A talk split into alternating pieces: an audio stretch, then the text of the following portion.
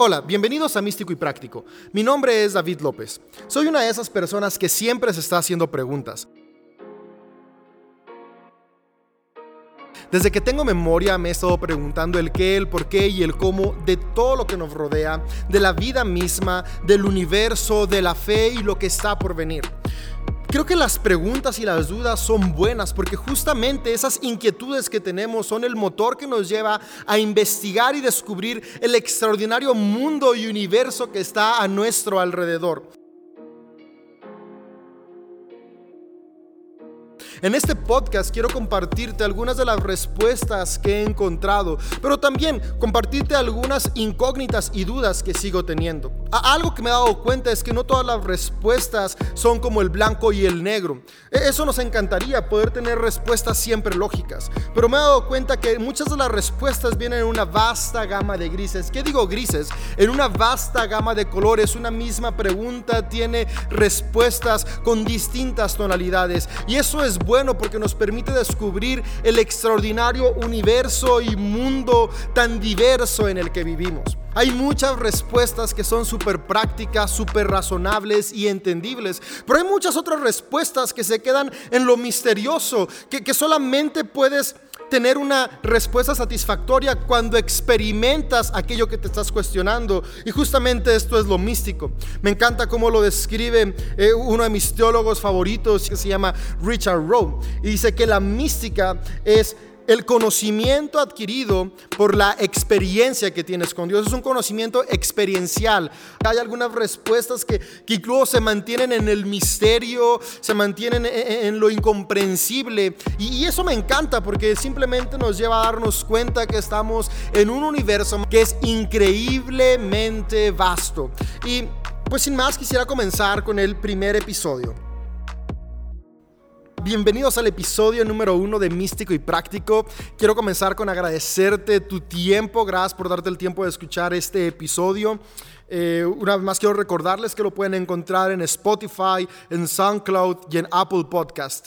Y, y realmente valoro mucho el tiempo que están dando para poder escuchar este episodio. Quisiera comenzar con, presentarme. Mi nombre es David López, tengo 31 años, estoy casado con una mujer hermosa y súper creativa. Realmente cada día me asombro más de su creatividad. Es una artista, se llama Julieta Ramírez.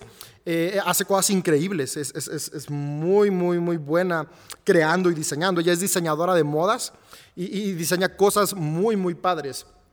Ella y yo tenemos el privilegio de tener dos hermosas hijas, Eleonor de dos años y Amelia Sofía, las niñas más hermosas e inteligentes que hay sobre la faz de la tierra. Las amo con todo mi corazón y, pues ser papá ha sido una súper aventura.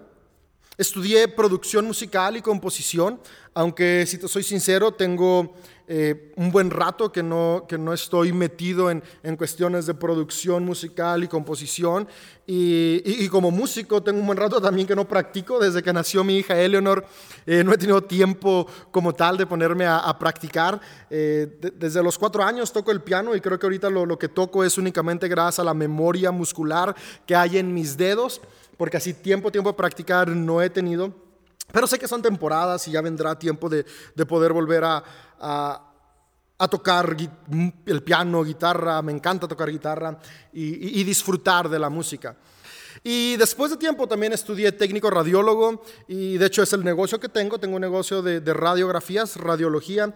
Eh, también soy parte activa de la iglesia local a la que pertenezco, soy parte de, del equipo central pastoral de, de, la iglesia CDO en la ciudad de San Francisco del Rincón. Y tengo 10 años que estoy de una manera activa sirviendo en esta comunidad de fe. Realmente es una experiencia que disfruto mucho, eh, soy un, un nerd de iglesia, siempre estoy investigando, estudiando y descubriendo la iglesia, me apasiona la historia de la iglesia, la estructura y la forma que tiene la iglesia y, creo realmente que, que la iglesia tiene mucho que aportar a nuestra sociedad y a nuestro mundo si se hace de la manera correcta. Ya en otros episodios adelante estoy seguro que platicaré de eso. Em, realmente la mayoría de las preguntas que, me he hecho tienen que ver con la fe. Eh, soy una persona que creció en un ámbito de iglesia. Mi papá y mi abuelo son pastores, así que desde que tengo memoria, o literalmente desde siempre he estado en este mundo de iglesia. Yo soy ese típico niño que se dormía en las bancas de la iglesia porque pues ahí estaban mis papás siempre en las reuniones y yo ahora en mi vida mucho el tema es la iglesia, pero algo que me he dado cuenta es que Dios no se limita únicamente a la iglesia, Dios está en todos lados y Dios lo es todo. La ciencia es Dios. La fe es Dios. Nuestro día a día en la naturaleza, en todo podemos encontrar y experimentar a Dios. Y, desde siempre me hizo un buen de preguntas, ¿no? Soy una persona que la lógica y la razón son muy importantes para mí. A, a, todo lo que sucede y a todo lo que pasa le quiero encontrar la lógica. Que claro, con los años me he dado cuenta que no todo tiene lógica, pero sí a todo le podemos encontrar alguna respuesta, ahora no lógica, pero sí algunas respuestas, algunas son abstractas y, claro, claro, debo ser honesto, hay cosas que siguen sin una respuesta clara. Hay muchas cosas que se mantienen en esa escala de grises donde no sabemos exactamente qué es, pero está bien, está bien, es bueno seguir teniendo inquietudes y dudas. Y pues bueno, este podcast místico y práctico es un sueño que estoy realizando por fin, tenía literalmente años que estaba en mi corazón hacerlo y estoy muy emocionado de que por fin está por salir. Y mi plan y mi intención es que salga de manera semanal. Eh, no estoy 100% seguro si lo voy a poder hacer. Con dos bebés todo es impredecible. Así que si noto y me doy cuenta que se está volviendo algo caótico poder hacerlo cada semana, eh, me brincaré o me moveré a hacerlo cada 15 días. Pero espero de una manera constante poder estar aquí con ustedes compartiendo y externando las inquietudes y las respuestas que he ido encontrando sobre los diversos temas que hay. Em, e, e, especialmente voy a estar platicándote eh, sobre dos aspectos. Crecimiento personal, que es algo que me ha estado ayudando mucho en mi vida y creo que todos necesitamos eh, crecer personalmente. Y ahí temas que estaré tratando sobre autoconocimiento, liderazgo y meditación. Todas esas preguntas que me he hecho de cómo poder llegar a ser la persona. Que estoy destinada a ser y, he encontrado mucho que es necesario conocernos, saber liderarnos. Creo que el, liderazgo personal es súper importante. Y, también he, encontrado una ayuda muy grande en la meditación y estaré platicándote sobre, sobre esta disciplina. Y la otra parte grande de, de tema que estaré hablando es sobre teología. Eh, el proceso de deconstrucción de mi fe. En los últimos años he estado en un proceso loco de deconstrucción de la fe que ha sido increíble y quiero compartirte un poco de este camino.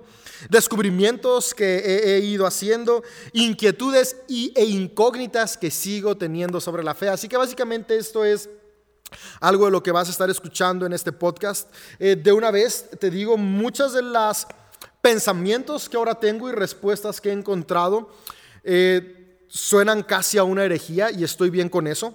De hecho, eh, me considero prácticamente un hereje. Un hereje no es algo malo, un hereje es alguien que piensa fuera del dogma y, no soy una persona muy dogmática que digamos. y, por ahí también estaré platicando más de eso en el podcast. Así que muchas de las respuestas que daré pues van a estar un poco fuera de lo tradicional. Eh, así que pues ya nada más, nada más quería decirles, ¿no? Para para que sepan, justamente por eso lo estoy haciendo a través de un podcast, porque sé que son temas que no, no es algo que, que haría en una predicación o, eh, en, el canal de, de, la iglesia a la que pertenezco, es, es lo hago en un podcast que es muy personal, donde mi intención es abrirte mi corazón. Y pues vamos a empezar, vamos a empezar con el tema de, de, este día, el episodio de este día. Y he nombrado este episodio Del suelo no pasas. Del suelo no pasas. Y es un dicho eh, eh, que al menos en México es muy común. Y, y, es que algunas de las preguntas que me he hecho constantemente desde que soy un adolescente son las siguientes tres. Cada vez que voy a iniciar algo, o cada vez que se me presenta una oportunidad o que nace un sueño o una idea en mí, estas tres preguntas me acechan. Y son, ¿y si no funciona? Es decir, ¿y si fallo? ¿Y si no tengo lo necesario? O yo no soy suficiente para la tarea que tengo por delante, para el sueño que tengo por delante, para la oportunidad que se me presenta. Y, la tercera pregunta que me ha echado desde que soy un adolescente, cada vez que, estoy por comenzar algo, que se presenta una oportunidad, es, ¿y si no le gusta a los demás esto que hago? Eh, y, especialmente esta última ah, cómo me acecha cada vez que quiero comenzar algo. Te, te, comencé platicando que este podcast es un sueño que había tenido en mi corazón por seis años y justamente estas tres preguntas lo habían estado deteniendo por tanto tiempo. Y yo no sé si tú te has hecho estas preguntas, pero eh, si te las has hecho, posiblemente me entiendas cómo es frustrante tener oportunidades delante y no aventarte a hacerlas por miedo a fracasar, por miedo a, tenerlos, a no tener lo suficiente para hacerlo, o por temor a qué van a pensar los demás, o, si les va a gustar a los demás. Y, y eso es súper, súper frustrante. Ahora, eh, eh, el hecho de que, de que, me interese tanto la opinión de los demás puede sonar algo extraño para los que me conocen. Soy una persona súper extrovertida, eh, puedo hacer amigos en un momento muy rápido, o, relaciones más bien, o sea, si estoy en un cuarto con personas que no conozco, a los 5 o 10 minutos ya voy a estar platicando mínimo con alguien porque, porque aparentemente soy una persona a la cual no le importa lo que los demás piensen. De hecho, la perspectiva de aquellas personas que no me conocen muy bien es esa, ¿no? Ah, qué chido, David siempre hace todo lo que se le ocurre y no le da vergüenza nada y se avienta todo. Pero los que me conocen de cerca saben que no es así. Saben que realmente siempre tengo como un miedo muy grande por dentro de qué es lo que van a pensar, qué es lo que me va a pasar y, qué es lo que va a suceder con esto que haga o no haga. Y, realmente hoy quiero platicarte las respuestas que encontré a estas eh, tres preguntas en los últimos dos años de mi vida. Sabes, eh, el, problema de estas tres preguntas es que el, el hacértelas de una manera continua bloquean tanto tu propósito como también el que disfrutes la vida. No, no, no, no la puedes disfrutar. De hecho, cuando estaba por cumplir 30 años, hace casi dos años de eso, ahorita en junio cumplo 32, eh, entré en una crisis existencial muy rara. ¿no? Fue una crisis muy, muy complicada y muy difícil. Creo que incluso estuve rayando en la depresión, o si soy honesto, tal vez sí estuve deprimido por ahí algunos meses. Y, la razón de esta crisis es que cuando estaba por cumplir 30 años, me di cuenta que ya era grande y que no era lo que había idealizado que iba a ser de grande cuando era pequeño. Sí, sí, todos de pequeños nos hemos idealizado dónde vamos a estar cuando seamos grandes. Y yo me había idealizado, recuerdo que una de las idealizaciones más grandes que tenía cuando era pequeño es que yo de grande iba a ser famoso y iba a tener libertad financiera. Y digo, yo creo que esa ha sido la idealización de muchos de nosotros, ¿no? Cuando somos niños soñamos en, eh, ser tal vez el futbolista estrella de nuestro equipo favorito. En mi caso yo soñaba con ser el basquetbolista estrella eh, de Los Ángeles Lakers. Ahora, mido 1,68.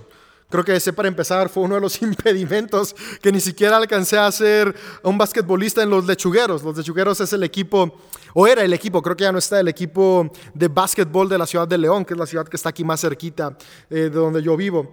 Y y, todos, todos, hemos tenido e, este tipo de sueños, ¿no? Y cuando estaba por cumplir 30, me di cuenta que no era lo que pensaba que iba a ser. Cuando ya era un poco más grande, yo estaba seguro que a los 30 iba a tener mi casa propia, eh, y iba a tener la vida de una manera financieramente hablando completamente resuelta, iba a tener tal vez mi empresa o iba a estar eh, dirigiendo una iglesia. Eh, crecí en el ámbito de, de, de, de, los pastores, mi papá a los 28 años ya era pastor principal, entonces yo decía, los 30 también ya voy a estar dirigiendo una iglesia. Eh, pensaba que, a los 30 ya iba a tener cuatro hijos. Ahora tengo dos hijas y creo que ya es más que suficiente. Y, pero, bueno, me imaginaba que iban a estar, no sé, de unos cuatro años, eh, qué, sé yo. Eh, imaginaba muchas cosas, ¿no? Me había idealizado básicamente tener la vida resuelta a los 30.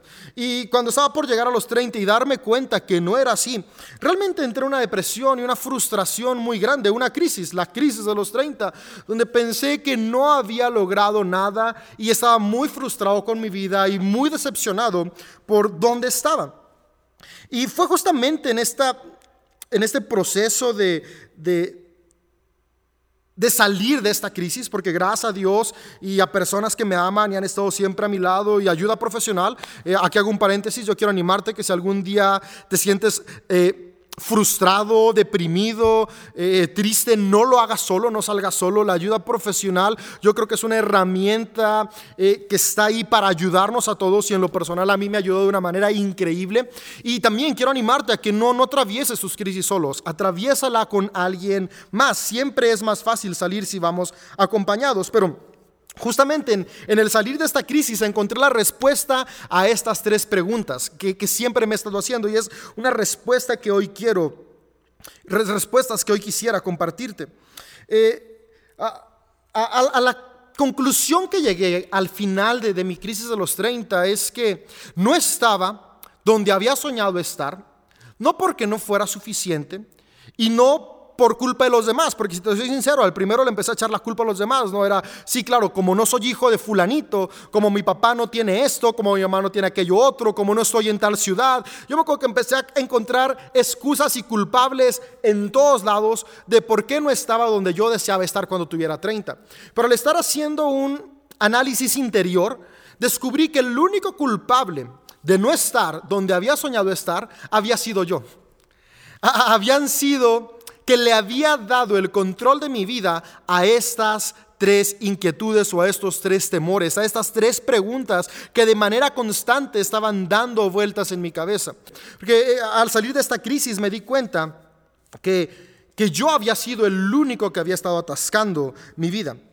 Sabes, quisiera compartirte algunas cosas u oportunidades que me di cuenta que había frenado y, que habrían podido ayudarme a, estar un poquito más cerca de donde soñaba estar. Por ejemplo, cuando estaba eh, en la universidad, estaba estudiando música en la Ciudad de México, varios amigos me invitaron a tocar en bandas que el día de hoy son muy exitosas. Eh, recuerdo que de manera continua me, invitaban, oye Dave, vente a tocar con nosotros y Dave, vente a tocar acá. Y, te prometo que yo siempre al inicio me emocionaba, decía, sí, vamos a darle porque me encanta tocar, pero siempre cuando llegaba el día del primer ensayo no me aparecían. Recuerdo que varias veces llegué a, estar fuera de la sala de ensayos con mi instrumento cargado en la espalda y no tocaba el timbre porque siempre llegaba la siguiente pregunta a mi mente. ¿Y si no soy suficientemente bueno para esta banda? Y al final me iba y cuando me preguntaban por qué no había ido a ensayar, eh, siempre tenía alguna excusa. No, me equivoqué, perdón, no di con la dirección, se me hizo tarde, me quedé dormido, tenía mucha tarea. Y y hoy digo, qué tonto fui. Varias de esas bandas que un día me invitaron a tocar se han presentado en escenarios grandes a nivel nacional, algunos incluso a nivel internacional. Eh, algunos han estado, por ejemplo, en el Corona Capital. Y, y, si yo no hubiera tenido ese miedo, hoy podría contar una experiencia diferente y decirte que había estado presentándome en el Corona Capital. Pero, pero el miedo a, a no soy suficiente me privó de decirle sí a varias oportunidades que tuve de ser parte de algunas bandas o varias bandas de amigos que me estuvieron invitando de manera constante en la universidad. otra cuestión que salió y que nunca hice por temores, eh, cuando estaba en la universidad, eh, grabé un par de discos. Eh, e-, eran discos de, traducciones de canciones que hacía para la iglesia local, como te platiqué, eh, soy parte de una iglesia local y, una de las primeras cosas que empecé a hacer en la iglesia fue ser parte del equipo eh, de música que dirige el momento de adoración durante las reuniones y, y siempre me, me, gustó mucho la música de Hillsong. De hecho, en algún episodio les platicaré. Eh, Hillsong tuvo un. La, iglesia, como tal, es una iglesia en Australia. La iglesia de Hillsong tuvo un impacto muy importante en mi vida. Ahorita es súper conocida. En el año 2000. 8 no era tan conocida globalmente, ya empezaba a ser conocida, pero no era el boom que es el día de hoy. Pero en el año 2008 yo la descubrí y realmente me, fue un factor importante para, para volver a redescubrir la fe y volverme a reencontrar con Dios. Por lo tanto, su música formaba parte muy, muy, muy importante de mi vida, pero su música no era eh, muy popular en Latinoamérica, a excepción del disco Unidos Permanecemos. Igual y por ahí varios lo, lo recuerdan, pero sus canciones aún no, no, no eran tocadas de una manera regular en la iglesia. O sea, si tú ibas a una reunión de domingo a cualquier iglesia en, México o en Latinoamérica, era muy raro escuchar canciones de Hillsong sonando. Y, yo me acuerdo que a mí me encantaban y me puse a traducir un montón de estas canciones. Y, mientras estaba en la universidad grabé un EP, me acuerdo que fue el año 2011 cuando grabé el primer EP, con la primera canción que traduje de Hillsong, que fue Forever Rain. Eh, Después en ese mismo álbum trajo también la canción de You y una canción de Matt Redman que me encanta, que se llama 10.000 razones. E, esas fueron las tres primeras canciones que grabé en un EP y ese EP nunca vio la luz. Porque realmente cuando lo terminé de, grabar, volví a hacerme esta pregunta, ¿no? ¿Y si no le gusta a las personas? Y, si ponen el, disco o, si lo escuchan en YouTube, en ese entonces todavía no existía Spotify, eh, y no les gusta, no, no, no, no, no, no lo voy a sacar y no saqué ese P, se quedó guardado en mi computadora y, los discos que, que, grabé se quedaron guardados en un cajón y, después en el año 2013 volví a grabar otro disco, ese fue un LP con nueve canciones, me acuerdo que hasta le había puesto el, título de Gracias sin fin, estaba esta canción de Hillsong muy, muy popular, Gracias sin fin, muy buena, hasta el día de hoy me sigue encantando y me acuerdo que en ese disco puse Mi Roca, una canción que es un clásico, God is Able, eh, Endless Light, en esa también puse la de Always Will, Go, Relentless, varias canciones que ha sacado Hillsong United, muy, muy buenas. Y, Gracias Sin Fin, entre otras. E, eran, creo que en total, nueve canciones las que había puesto en ese álbum. Y de nuevo, ninguno, ni, ni el EP ni el LP vieron la luz porque creía que ninguno de los dos era suficientemente bueno. Hoy en día me doy de topes porque escucho a algunos artistas que se atrevieron a hacerlo en esa misma época y si te soy honesto, la calidad de sus primeras grabaciones no era tan buena, era muy similar a la mía.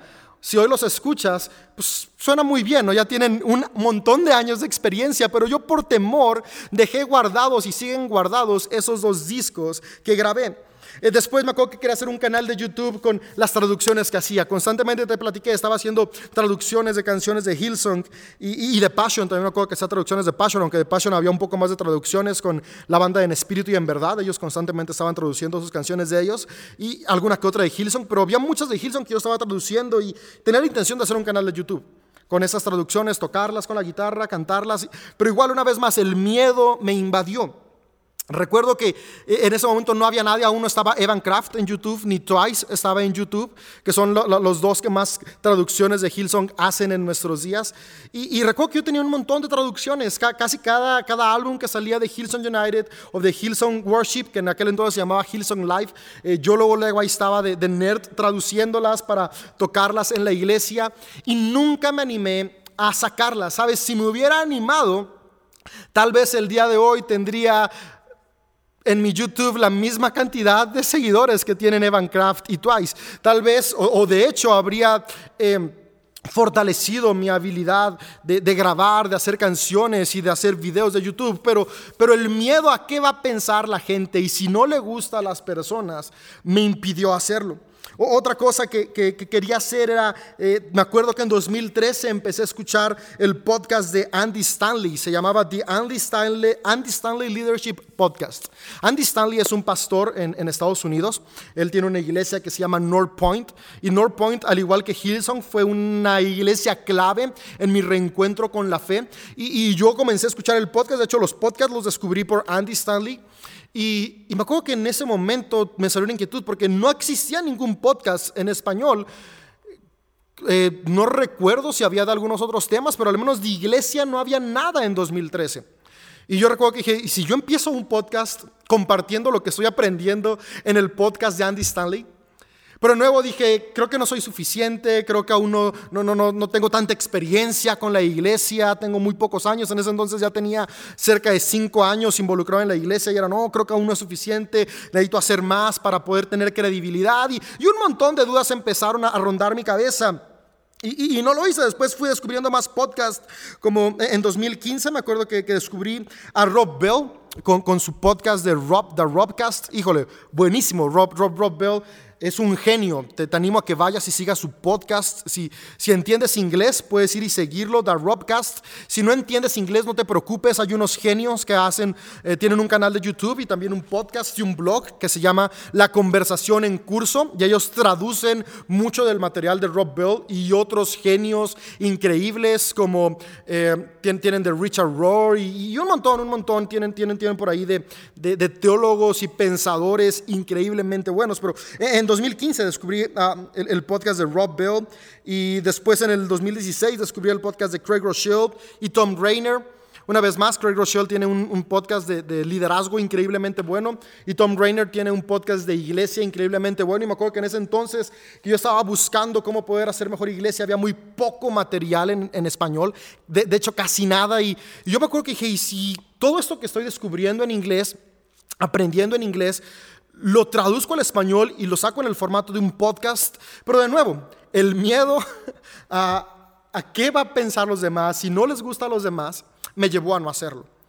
Y, estos son algunos ejemplos que quería compartirte de ideas y cosas que estuvieron en mi corazón, que por temor a fallar, por temor a no ser suficiente o no tener lo suficiente para hacerlo, y el temor a que no le gustara a las personas me impidieron hacerlo. Y, me di cuenta que justamente esos temores eran los que me habían llevado a ser una persona que no había logrado lo que quería. Y no era que no lo hubiera logrado porque no pudiera, sino porque le había dado el volante de mi vida a estas tres preguntas. Y, y la cuestión es que ¿cuántos de nosotros no se lo hemos dado? Tal vez tú has estado ahí o hoy estás como yo estuve hace un tiempo. Y mi deseo es hoy animarte a que salgamos del estancamiento y comencemos a avanzar en el propósito increíble que tenemos cada uno de nosotros. Sabes, me di cuenta que le tenía tanto miedo al fracaso. Y a veces cuando platico con amigos me doy cuenta que el ser humano en sí le tiene tanto miedo al fracaso, especialmente en nuestros días donde, donde ahora con redes sociales ha incrementado esta cuestión de cómo me ven los demás. Tanto que, somos fans de subir todo con filtro porque le tenemos miedo a que nos vean tal y como somos, justamente porque no queremos que piensen que somos unos fracasados. Pero me, me, di cuenta que le tenemos tanto miedo a fracasar que dejamos de siquiera intentar. Me di cuenta que mi fracaso real había sido no haber intentado hacer las cosas que habían estado un día en mi corazón. Sabes, eh, eh, eh, el tener tanto miedo a, que no le gustara lo que hiciera a los demás, se volvió una realidad. O sea, mi miedo de, que no le gustara lo que, lo que yo hiciera a otros se volvió una realidad.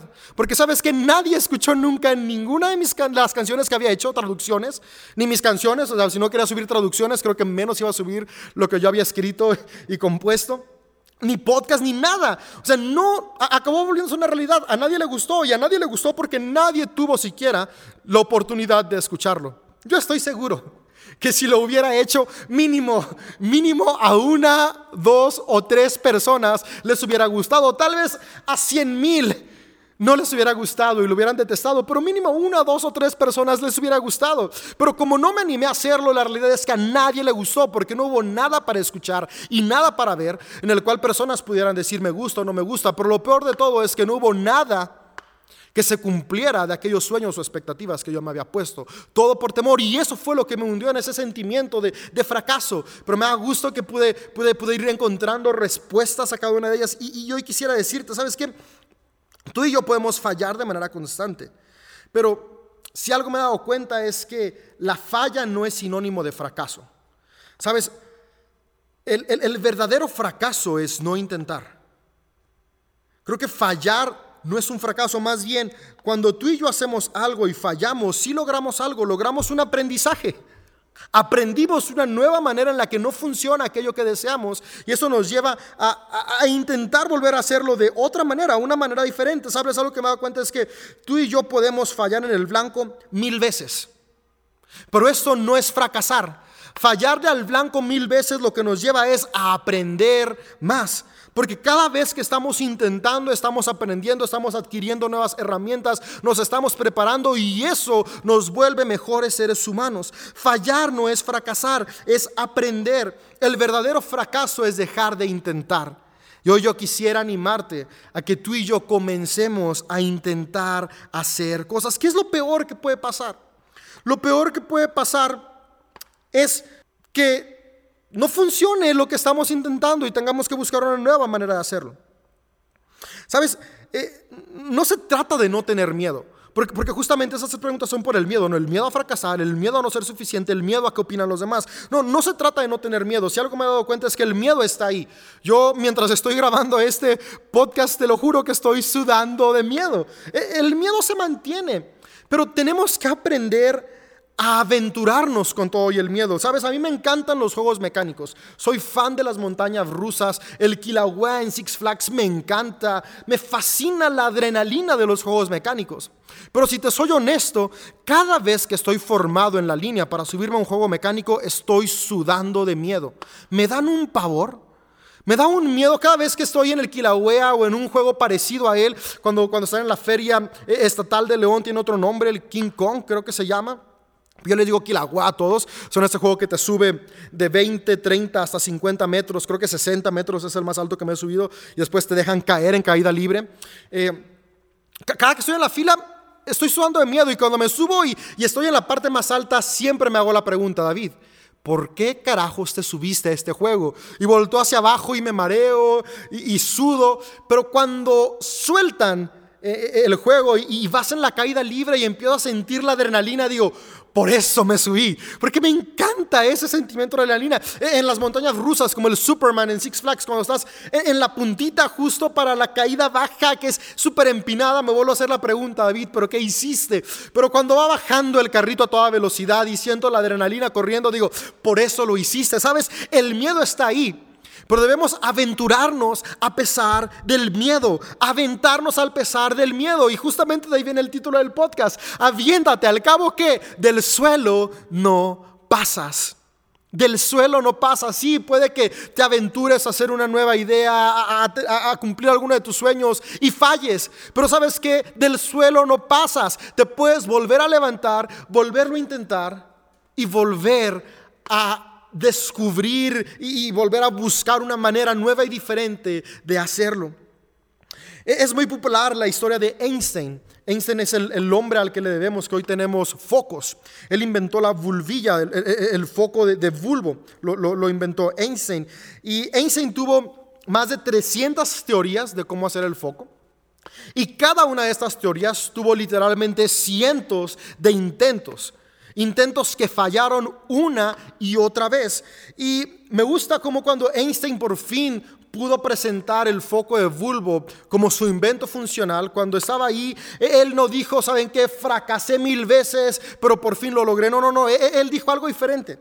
Dijo, este no fue un invento con mil intentos fallidos.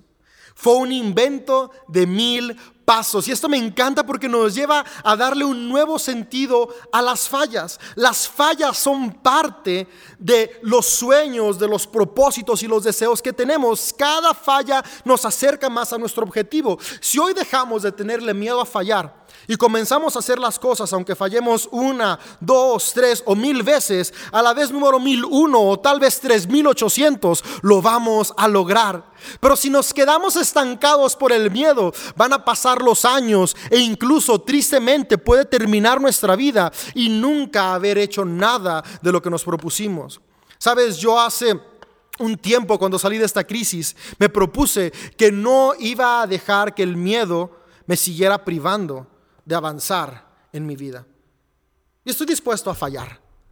Estoy dispuesto a fallar con tal de seguir avanzando. Y yo hoy quiero animarte a que también empieces a hacer cosas. Fallar no es fracasar. Fallar es aprendizaje. Hay otra historia, hay, unas aspiradoras muy populares ahorita y purificadores de aire que se llaman Dyson. Los Dyson fueron inventados justamente por James Dyson, fue el inventor de, estas aspiradoras, su primer invento fue la aspiradora.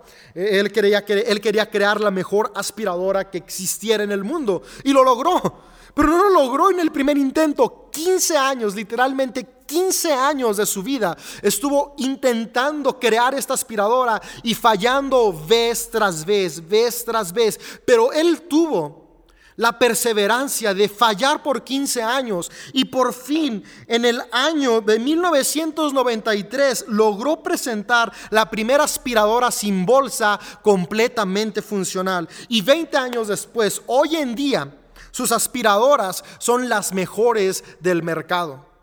Pero ¿por qué? ¿Por qué logró esto? ¿No fue un golpe de suerte?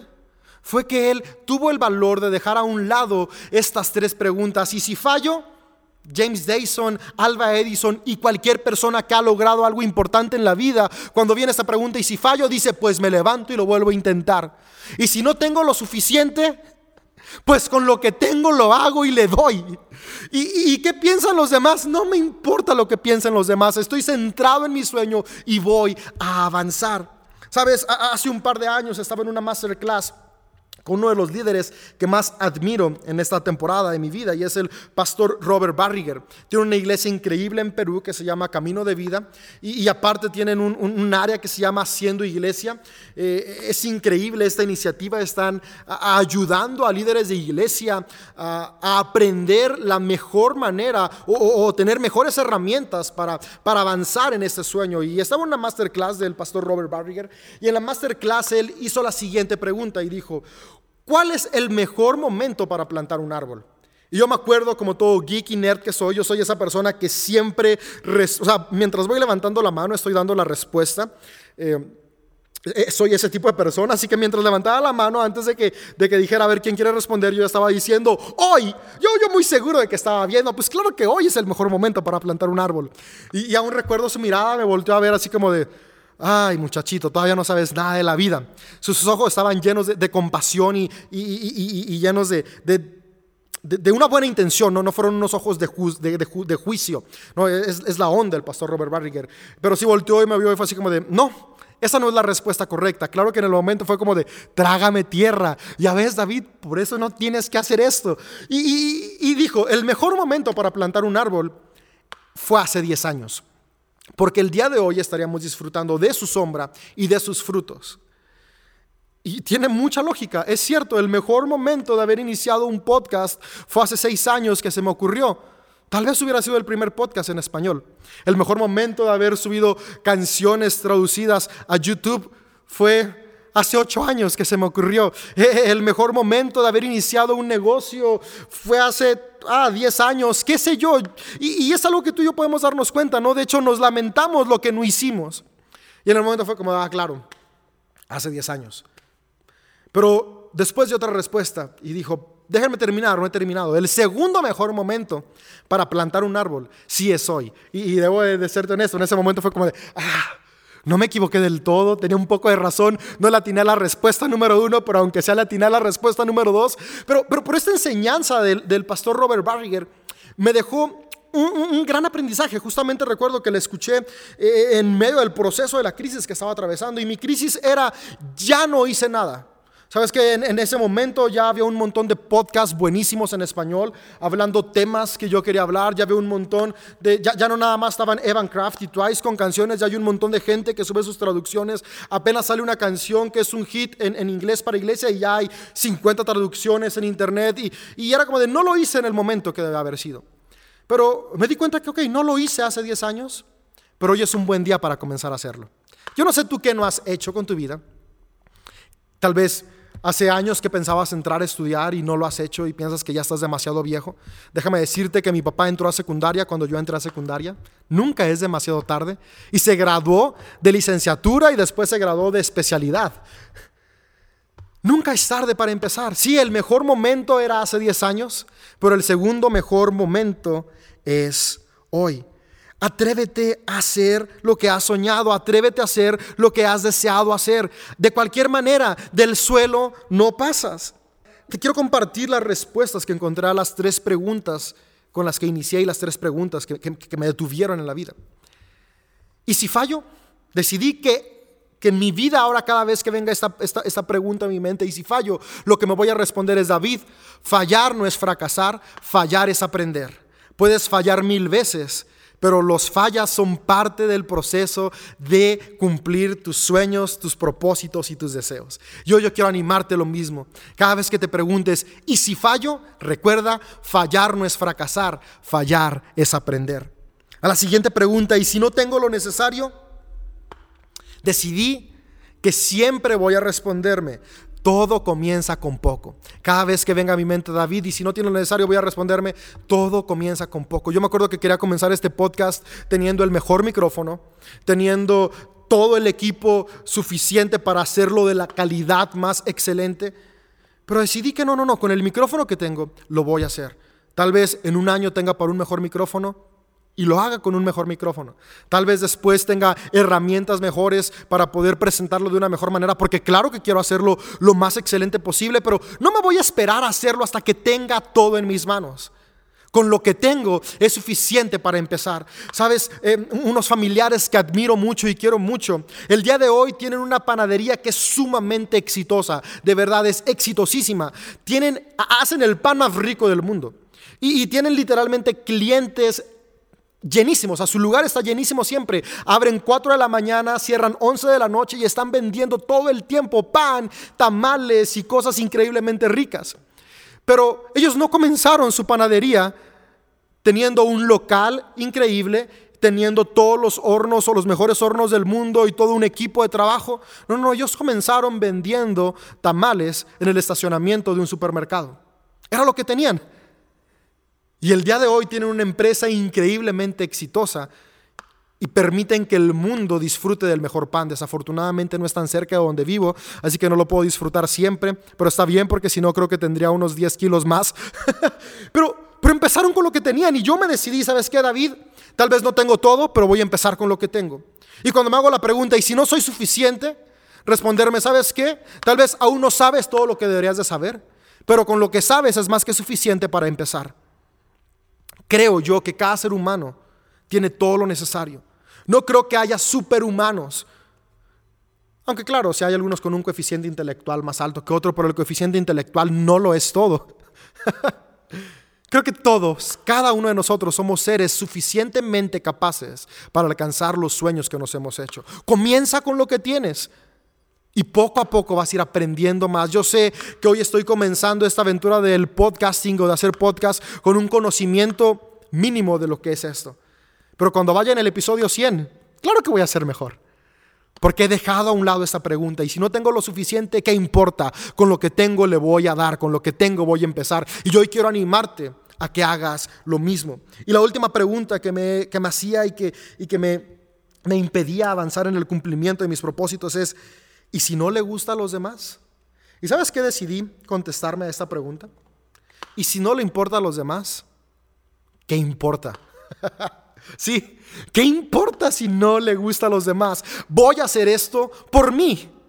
Voy a hacer esto porque es algo que yo quiero, es algo que yo deseo, es algo que está en mi corazón. Lo voy a hacer por mí. Y yo hoy quiero animarte. Cada cosa que hagas, hazla por ti. Vale la pena. Si no le gusta a nadie, si no llego ni siquiera a 10 vistas en SoundCloud, en Spotify, en Apple Podcast, ¿qué importa? Lo seguiré haciendo. Aunque claro, paréntesis, espero que sí te guste, espero que lo compartas y espero que realmente sea un éxito, pero si no lo es, ¿Qué importa? Es algo que deseo hacer y lo voy a hacer y sé que voy a tener un aprendizaje que me va a llevar a que después el día de mañana otro proyecto que venga, lo haga de una mejor manera. Cada vez que venga un sueño a tu vida y tengas esta pregunta, y si no le gusta a los demás, ¿qué importa?